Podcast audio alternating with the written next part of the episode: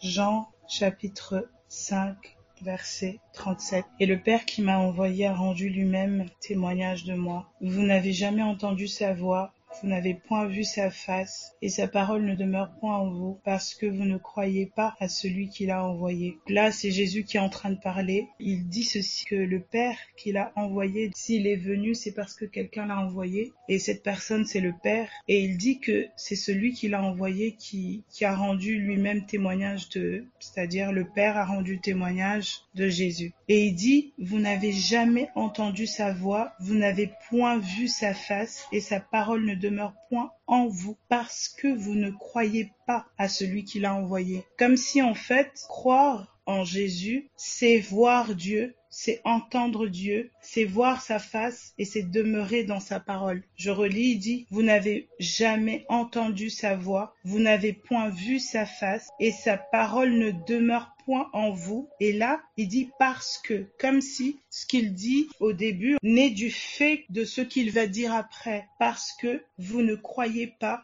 à celui qui l'a envoyé. Et on sait que croire, c'est l'œuvre de Dieu. Donc on va prendre Jean 6, verset 28. Ils lui dirent, que devons-nous faire pour faire les œuvres de Dieu? Jésus leur répondit, l'œuvre de Dieu, c'est que vous croyez en celui qui l'a envoyé. Donc, en d'autres termes, il est en train de dire que dans ceux, euh, ceux dans qui l'œuvre de Dieu n'est pas faite, ils ne peuvent ni entendre, ni voir, ni demeurer comme s'il y a quelque chose en fait qui nous permet de voir, d'entendre, de demeurer, et dit croire en celui qui l'a envoyé. La foi en Jésus-Christ me donne en fait d'entendre le Père, me donne de voir le Père et fait que sa parole en fait demeure en moi.